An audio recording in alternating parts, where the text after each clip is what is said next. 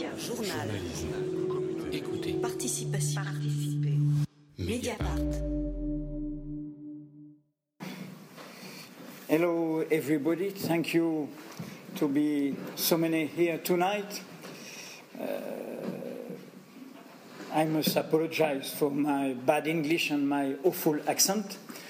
I will try to introduce this conversation by some few words in English, but after that, uh, I think with the help of Chris, I will perhaps uh, reply in French to more specific questions. First of all, first of all, I would like to express my thanks to New York University and to my great friend Manthia Diawara. Not only for this invitation taken a long time ago, but also for giving me a refuge, an asylum, far away from the French storm caused by Mediapart's revelation ah. in the so called Cahuzac affair. I hope they will not be disappointed. In fact, New York University and Manthia had taken a great risk inviting me. Because I must confess that I am an element of disorder, a very dangerous man, according to political and financial polls. A journalist, just a journalist. Yes, really, I am just a journalist, a normal journalist who works normally for a normal democracy. A journalist who serves the traditional conception of our work, as resumed in all the good books on this topic. Our mission is to give information of public interest to citizens in order to help them to be free and self governed. Our first obligation is to the truth, our first loyalty is to the public, to the citizen, to the people, and our first discipline is to verify. The question in our troubled time, time of crisis and transition, time of economic, social, ecological, democratic crisis, the question is why this very traditional conception has become an exception or a problem, a curiosity or an oddity. In France, because of my own investigations yesterday or Mediapart's investigation today, I was successively according to a dark legend, not for the people, but for this sort of oligarchy who acts as private owner of common democracy. I was successively an anarchist, a bad French, a national enemy, a bizarre monster as Hitlero-Trotskyist with fascist methods, and also Remember that for a small time, a CIA agent. Too much for a single man, no? Let's be serious. This bad reputation of investigative journalism for powerful circles in politics or economy expresses our democratic crisis, the weakness of our democratic culture and the vital stake in their refundation. To introduce our discussion, I will try to precise three points through the concrete story of Mediapart.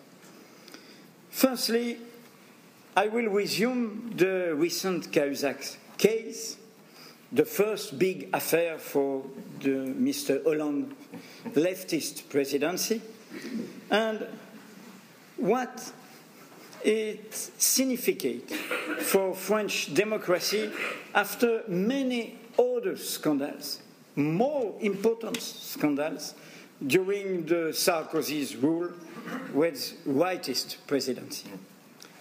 Secondly, I will tell you about Mediapart, this very special newspaper without paper and without borders, this digital journal, independent and participative, with no ads, no subvention, no sponsor, only the support of subscribers who paid for original, serious, diverse, quality information.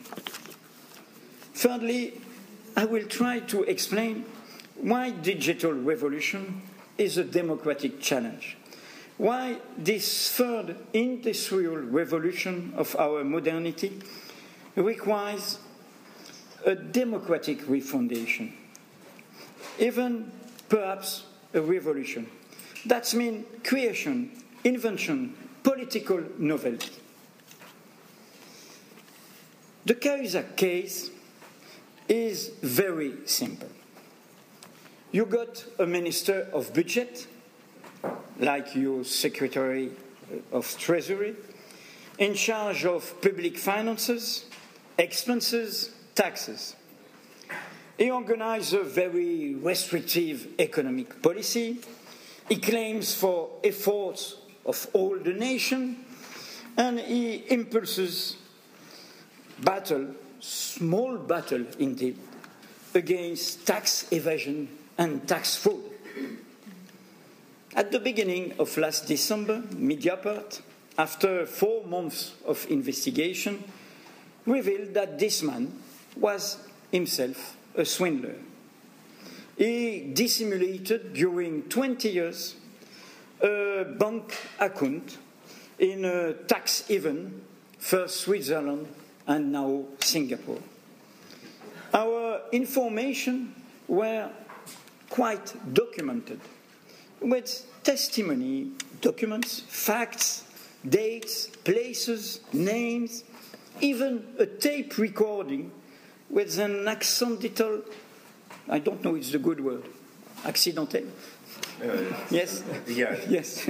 Confession. By, by chance. yes. By chance. Confession about his Swiss bank account by Mr. Cahuzac himself with his voice. That's a very simple scandal. According to serious information, a member of the government violated the law which it is supposed to enforce by the citizen. In a normal democracy, this minister will dismiss automatically even to be free, to defend his honor, to prevent his own government, his majority, his party from conflict of interest. You cannot stay in power as chief of the tax administration with the suspicion about your own tax fraud. It's not possible. In fact, Mr. Cahuzac don't resign in December, claim, swear, repeat his innocency, and was supported by almost all the political class and the mediatic world in France. During more than three months, the little Mediapart was alone against right and left, media, and also media, which support the lies of Mr. Cahuzac. That is the real affair Cahuzac. And that is why it is now a big shock for French politics.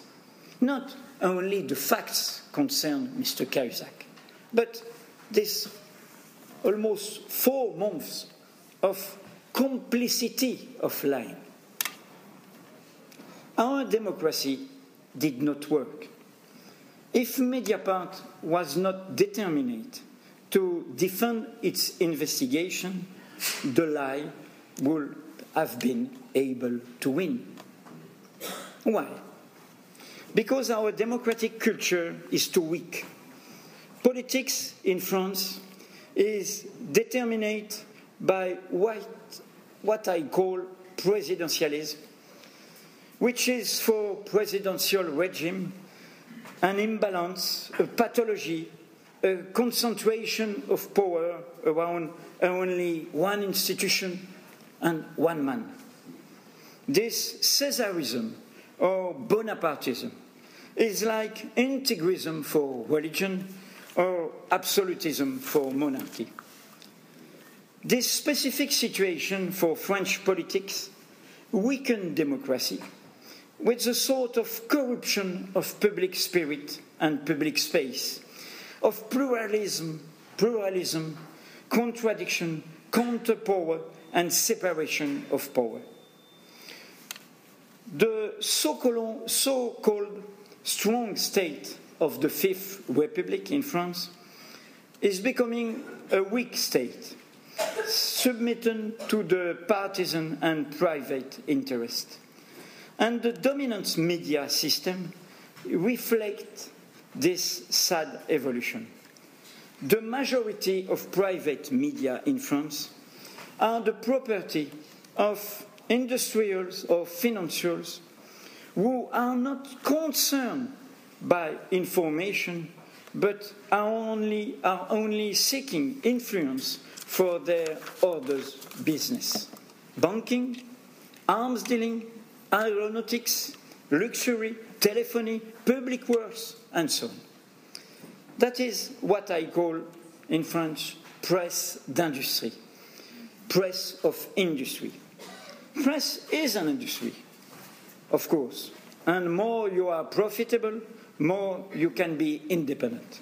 But press of industry is a different reality. It is the submission of press, of its freedom, and of its information to private interest, far away of the right to know of the citizens, against journalism in public interest. In summary, the lesson of the Cahuzac affair is that we need a new democratic rule with real parliamentary control, with the Freedom of Information Act that not exists in France, with the pluralism of actors and powers, with citizen participation and involvement, and so on. What is in this very specific context, Mediapart. The co founders came from the old press, the daily print newspaper Le Monde. And we created five years ago Mediapart as a laboratory, a sort of research laboratory to find and verificate new solutions for the press crisis facing the digital revolution. Our purpose was firstly to demonstrate that we could reinvent our tradition thanks to the digital modernity. We think that digital revolution is a point of no return. No paper, no printing, no distribution for the daily information, yesterday newspaper, printing paper, a technological invention, which this cost saving is like a miracle. But it does not mean necessarily superficiality, immediacy, conformity, blind conformity. That was our goal. Create a pure player which was able to challenge the old press, their printed editions, and their websites. A pure player with quality journalism, sustainable journalism, enriched, more informed, and better justified journalism. Secondly, we wanted to rehabilitate the information, the news, against the opinion. Yes, against the opinion, against the comment. That is a very important point.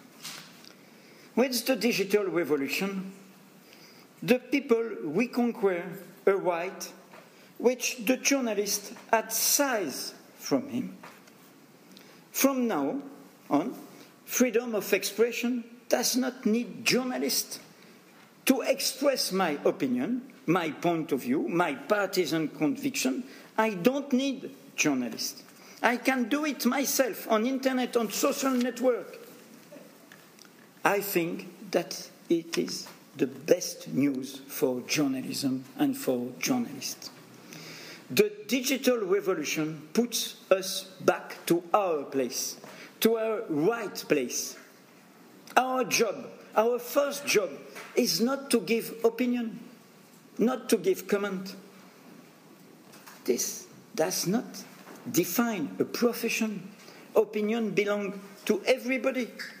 No, our job, our first job is to find information, to reveal this factual truth, which is essential to democratic life. These facts without citizens would not know what is made on their behalf in the name of the sovereign people. These facts without which they would not know where they are there, where they go, and where goes the world around. In this acception, investigative journalism is not a marginal work, but the symbol of a journalism dedicated to the research of information which are essential for citizens. During the Cahuzac affair, the information of Mediapart was criticized by opinion editorialists, by commentary of the press, by journalists who get only one job to comment information, not to find information. Thirdly, and as a synthesis of the two other points, Mediapart, and I know it's a hard point here in the United States because of the free and the criticize about paywall, Mediapart defends the value of information. Does, it does not only mean that you must pay for read our articles. It means more essentially that our subscribers approve the value of a journalism, a journalism of public interest. At the age of internet, journalists must defend the utility of their information, their democratic utility. They must prove that there is an increase in value of their production. This way can create a new alliance between citizens and journalists. Mediapart repeats frequently that freedom of the press is not a privilege for journalists, but a right for citizens. And what the political consequences of the Cahuzac affair prove is the democratic utility of this conception of journalism. I quote very often to my students at University of Montpellier in France and Neuchâtel in Switzerland the, this reflection of Robert Ezra Park in News as a Form of Knowledge. You remember that Park was a long-time city reporter before he creates the sociology department in the University of Chicago. And Park say, said that a journalist with new, surprising, unexpected information of public interest is a reformer more effective than an editorialist. Because democracy progresses by facing difficulties, by facing the truth, by accepting the, the, contradiction, by resolving a problem. Like a student at the university, you don't give him the solution, you give, me, give him a problem. He must face the problem. And that's the same for democracy.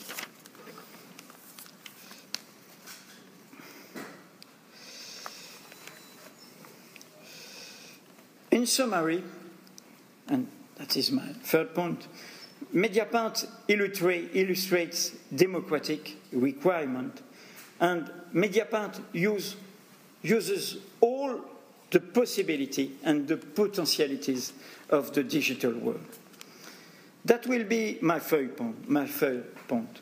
The link between digital revolution and democratic stake. As journalists, we came down from the stage. The public is our partner, definitively. They comment, they criticize, they discuss, they contribute. Now, the amateurs can confront the professionals, give their opinions, their alerts, their informations sometimes. The knowledge is not anymore the property of a self proclaimed elite. elite.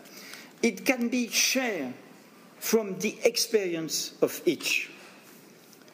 Potentially, in the battle between, on one side, financial avidity and state authority, and in the other side, on the other side, the sovereignty of the people, there is a great opportunity with digital world. If we are capable of defending there the best of tradition, it can become a horizontal world, a world of exchange, a world of equality, a world above all of relationship. And it's very important for me because with Manthia Diawara we met around big man who long time was teacher at City University of New York, a great poet, a great poet in French language from the uh, West Indies, from uh, my childhood country, that's Martinique, a small island. I name Edouard Glissant. And all the work of Edouard Glissant is about what, what he called poésie de la relation, poetry, poetry of relation. And we discussed many years with Edouard, and I wrote in my last book that, in fact, this poetry of relation, of relation is a vision, also a politics vision, of a politics of relation. Uh, Manthia mentioned uh, this point. Edouard Glissant was against uh, what we call, what he called uh, uh, identity with unique root, and he defends identity as relation between. That's, that's all identity is built by relationship.